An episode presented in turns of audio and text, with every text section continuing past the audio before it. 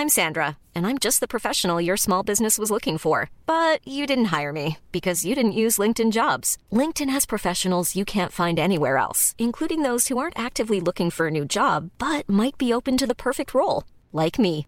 In a given month, over 70% of LinkedIn users don't visit other leading job sites. So if you're not looking on LinkedIn, you'll miss out on great candidates like Sandra. Start hiring professionals like a professional. Post your free job on linkedin.com/people today. Ryan Reynolds here from Mint Mobile. With the price of just about everything going up during inflation, we thought we'd bring our prices down. So to help us, we brought in a reverse auctioneer, which is apparently a thing. Mint Mobile unlimited premium wireless. Ready to get 30, 30, bit to get 30, bit to get 20, 20, 20, bit to get 20, 20, bit to get 15, 15, 15, 15 just 15 bucks a month. So, Give it a try at mintmobile.com slash switch. $45 upfront for three months plus taxes and fees. Promo rate for new customers for limited time. Unlimited more than 40 gigabytes per month. Slows. Full terms at mintmobile.com.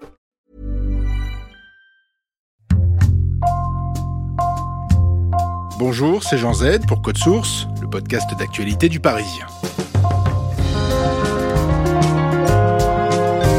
17 ans après sa disparition, le dénouement est proche dans l'affaire Estelle Mouzin. La fin du mois d'août dernier, l'ADN de la fillette était retrouvé sur un matelas appartenant au tueur en série Michel Fourniret. Quelques mois plus tôt, l'ogre des Ardennes avait formellement admis l'avoir tué. Suspecté depuis le début, il aura fallu toute la ténacité d'une juge d'instruction pour jeter une lumière décisive sur ce mystère. L'affaire Estelle Mouzin, deuxième et dernier épisode dans Code Source, avec Damien Delceni, rédacteur en chef, et Vincent Gautrono, journaliste au service police-justice du Parisien.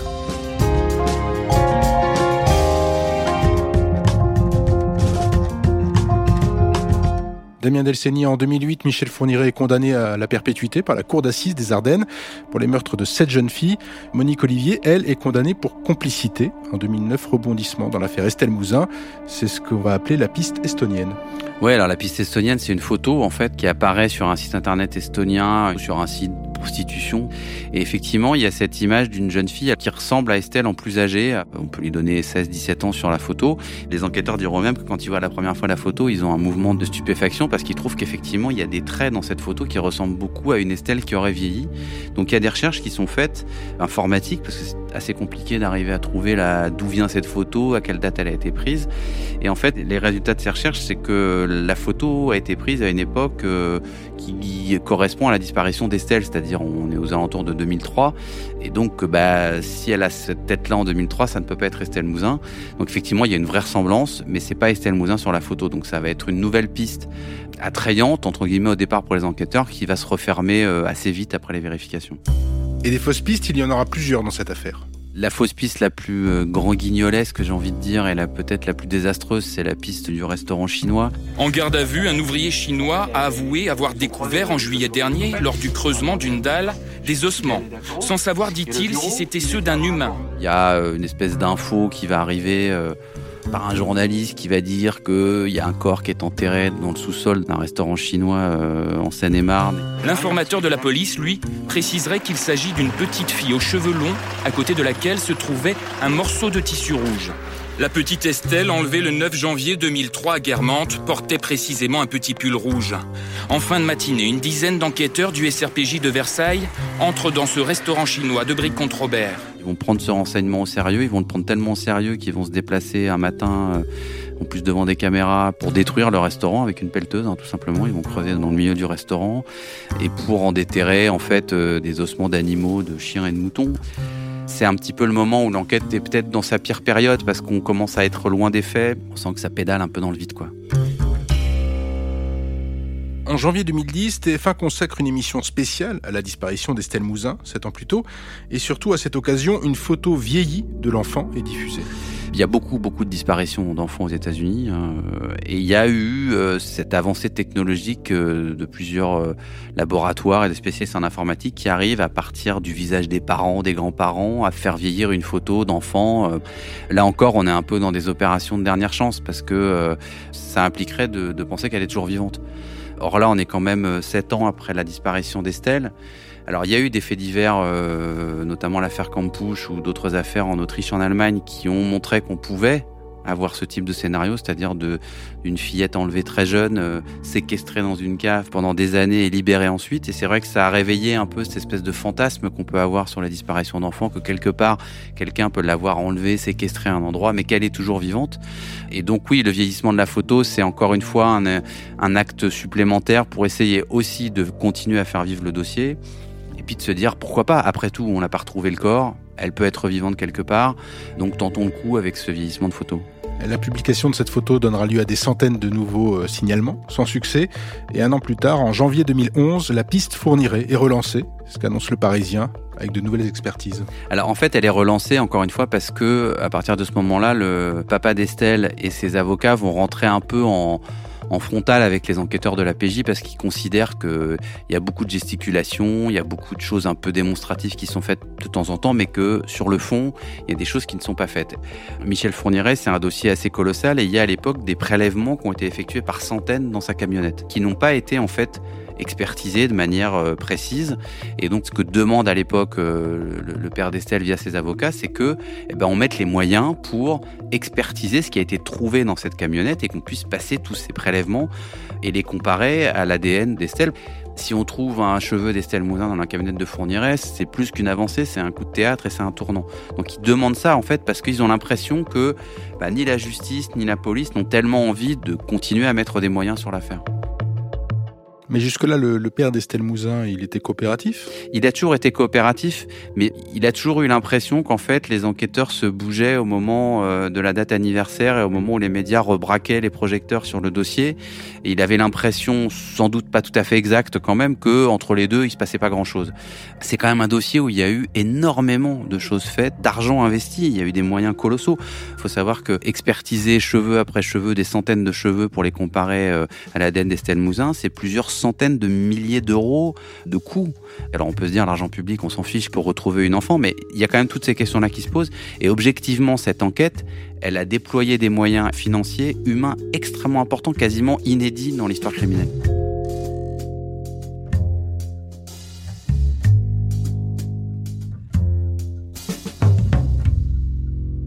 Vincent Gautrono, il n'y aura pas d'avancée ensuite pendant des années dans l'affaire de la disparition de la petite Estelle. Le tournant, c'est 2019, quand le dossier est dépaysé. Le dossier, il est dépaysé euh, à la demande d'une juge parisienne, Sabine Kéris, qui traite déjà les dossiers Paris chez Domès. Et un jour, euh, dans une audition euh, à ce sujet, au sujet de ces, ces, deux jeunes filles, Monique Olivier lui dit, avant de partir, un jour, j'aimerais bien pouvoir vous parler d'Estelle Mouzin. La juge lui explique qu'elle n'a pas le droit de l'interroger, car ça ne dépend pas de sa juridiction, et va demander donc à récupérer l'affaire en espérant qu'effectivement Monique Olivier puisse continuer à lui parler. Elle a tissé une relation particulière et de confiance avec Monique Olivier. Donc elle demande à récupérer ce dossier et la justice va transférer effectivement le dossier à Paris euh, en euh, juin 2019. Et dans le même temps, les scellés de toutes les affaires fournirées, qui occupent deux pièces du tribunal de Charleville-Mézières, sont transmis à Paris en vue de nouvelles analyses. Elle décide de faire ce qui n'avait jamais été fait, c'est de reprendre tous les scellés de l'affaire Fourniret qui a été condamnée à la perpétuité en 2018. Donc elle décide de reprendre ce dossier à zéro. Tous ces scellés euh, sont transférés à Paris, sont confiés aux gendarmes de l'IRCGN, qui vont ensuite réanalyser tous ces objets. Ils vont faire un tri, tout simplement, en disant ça, ça vaut le coup de le réanalyser parce qu'on pourrait retrouver de l'ADN dessus. Ça, on sait que en 2003, au moment de la disparition d'Estelle, c'est un objet qu'il n'avait plus en sa possession, donc ça sert à rien de le réanalyser. Et ensuite, une fois ce tri fait, la juge va faire un choix et va dire ça on réanalyse, ça on réanalyse, ça ce n'est pas nécessaire, ça on réanalyse, pour espérer enfin trouver un élément matériel. Vous le disiez, petit à petit, la juge Sabine Kéris va gagner la confiance de Monique Olivier, mais aussi de Michel Fourniret, qui sont désormais divorcés. Monique Olivier et Michel Fourniret ont divorcé en 2010. Euh, après, c'est pas surprenant. Ils sont tous les deux condamnés à la perpétuité. Ils ne se voient plus. Euh, voilà, ils ont simplement signé chacun de leur côté un papier actant leur divorce. Le 22 novembre 2019, Monique Olivier anéantit la Libye de son ex-mari dans l'affaire de la disparition d'Estelle Mouzin. Elle est entendue au tribunal de Paris par la juge Kéris. Euh, forcément, euh, si la juge l'entend, c'est qu'elle espère avoir des avancées dans ce dossier. Et très rapidement, elle va dire à la juge, ce coup de téléphone, ce fameux coup de téléphone du 9 janvier 2003, ce n'est pas Michel Fourniret qui l'a passé, c'est moi. Ça change tout. C'est un élément qui change énormément de choses car l'alibi de Michel Fourniret s'effondre. Elle ne dit pas où est Michel Fourniret, elle ne dit pas ce qu'il est sorti faire euh, ce, jour-là. Elle dit juste qu'il n'était pas à Sarcustine en Belgique à 20h le 9 janvier 2003. S'il n'est pas à Sarcustine, il peut être ailleurs. Après 17 ans d'attente, c'est peut-être le dénouement de l'enquête. Quelques jours plus tard, Michel Fourniret est mis en examen dans cette affaire pour enlèvement et séquestration suivi de mort. C'est une première dans ce dossier. La piste est maintenant très largement ouverte et nous sommes convaincus qu'on va euh, savoir la vérité sur la disparition d'Estelle. C'est le premier homme à être mis en examen. Il y avait déjà eu euh, des gardes à vue dans ce dossier, mais jamais de mise en examen. Là, on est vraiment un stade plus loin, c'est que la justice estime qu'il y a des indices graves et concordants, laissant penser que Michel Fourniret a enlevé et tué Estelle Mouzin. Comment réagit Éric Mouzin? On parle beaucoup de lui depuis le début de ce récit. Il faut préciser que la mère d'Estelle, traumatisée, est partie vivre à l'étranger et elle ne répond pas aux médias. Comment est-ce que lui réagit? Éric Mouzin, il est, il est très distant par rapport à cette mise en examen. Évidemment, il reconnaît que c'est un élément important dans l'enquête, que c'est une avancée majeure. Il remercie pour ça la juge, absolument pas Monique Olivier, même si euh, elle a été importante dans ce cheminement. Éric Mouzin, je crois que l'histoire ne sera jamais terminée à ses yeux tant qu'on lui aura pas rendu le corps de sa fille.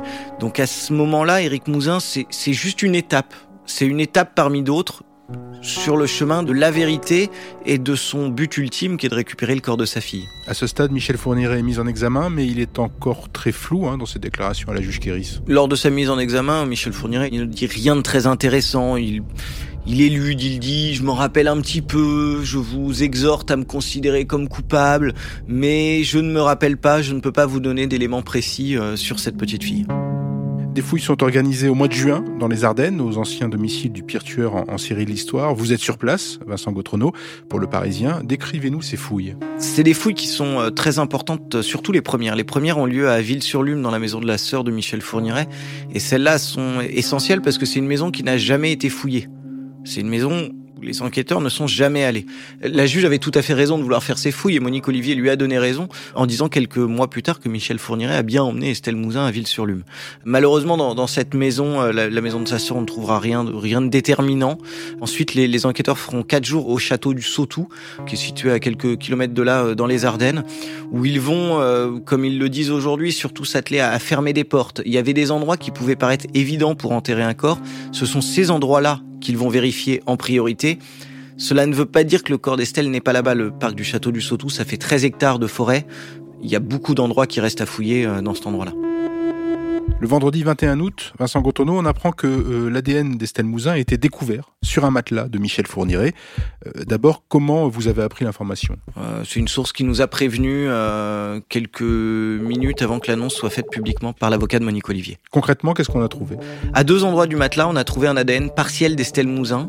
C'est un élément déterminant, l'ADN. L'ADN, c'est la preuve matérielle qui fait qu'on n'a plus juste aujourd'hui les aveux d'un vieil homme et de son ex-compagne, condamnée elle aussi à la perpétuité et dont la parole reste la parole d'une femme condamnée à la perpétuité. Aujourd'hui, on a un élément qui dit clairement que Estelle Mouzin s'est allongée sur un matelas appartenant à Michel Fourniret. Qu'est-ce que vous entendez par ADN partiel? Ça, c'est une des vraies questions qui restent sur cette affaire. Les, les gens qui ont publiquement parlé, euh, que ce soit l'avocat de Monique Olivier ou les avocats d'Éric Mouzin, ont tous dit qu'aujourd'hui, voilà, c'est un ADN qui montrait qu'il s'agissait d'Estelle Mouzin. Ce matelas, il avait déjà été analysé quelques années plus tôt. Ça n'avait rien donné et les nouvelles technologies ont permis de, de découvrir cet ADN. Donc on est sûr à 100% que c'est l'ADN d'Estelle Mouzin. En tout cas, les avocats qui ont eu accès aux analyses et aux expertises affirment qu'il s'agit de l'ADN d'Estelle Mouzin. Où se trouvait ce matelas en juillet 2003 Ce matelas, il a été saisi dans la maison de la sœur de Michel Fourniret à Ville-sur-Lume.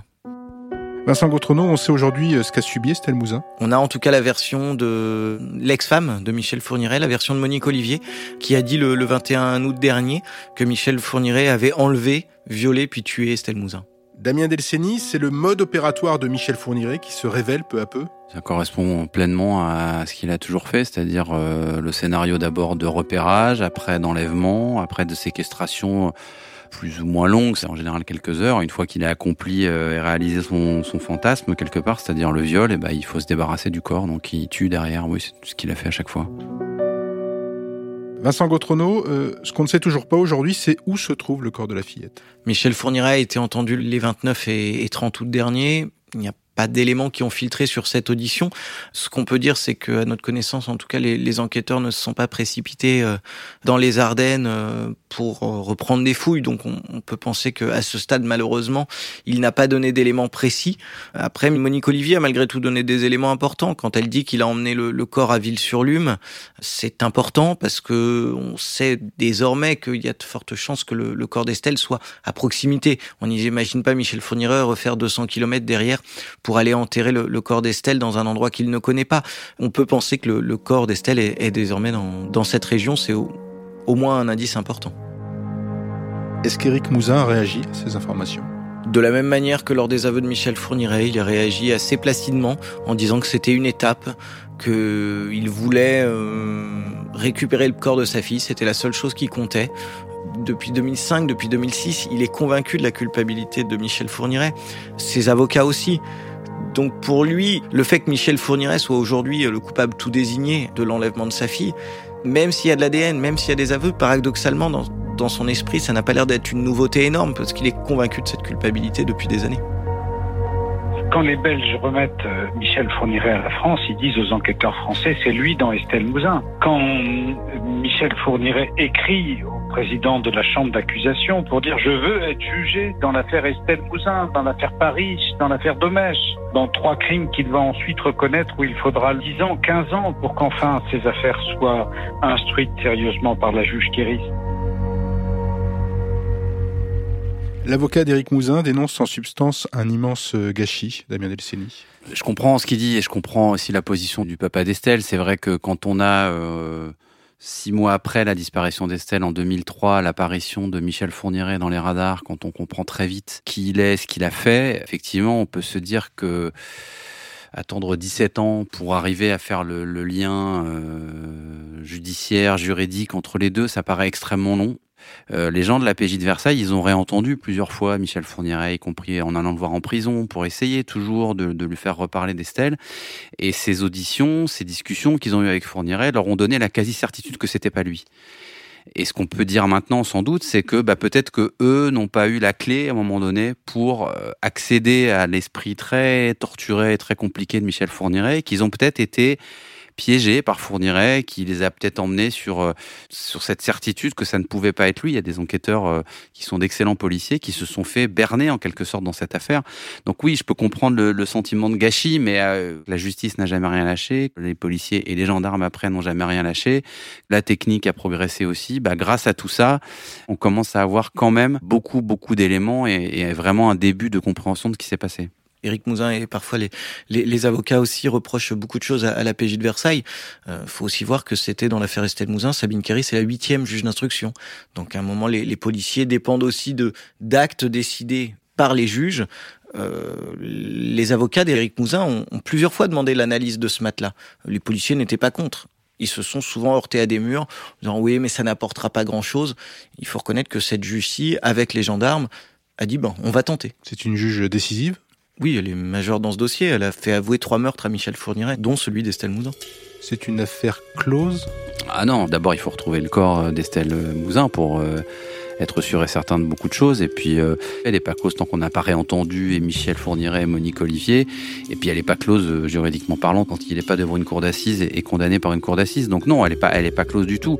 Maintenant, elle a été tellement euh, gelée cette affaire, on a l'impression pendant des années en termes de compréhension, en termes de résolution, que l'espèce d'accélération de ces dernières semaines et de ces derniers mois donne de l'espoir d'abord, et puis ça donne surtout, maintenant, on, on tient quelque chose. C'est la première fois dans ce dossier qu'il y a autant d'éléments et qu'on tient sans doute le bon, quoi.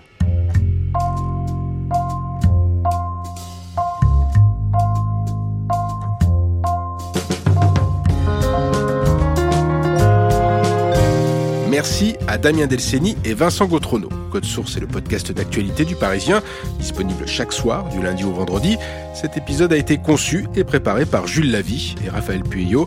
Réalisation Alexandre Ferreira. Si vous aimez Code Source, faites-le savoir. N'oubliez pas de vous abonner et de laisser un commentaire sur votre application de podcast préférée comme Apple Podcast ou Podcast Addict. Vous pouvez aussi nous faire des retours directement à l'adresse code source at leparisien.fr.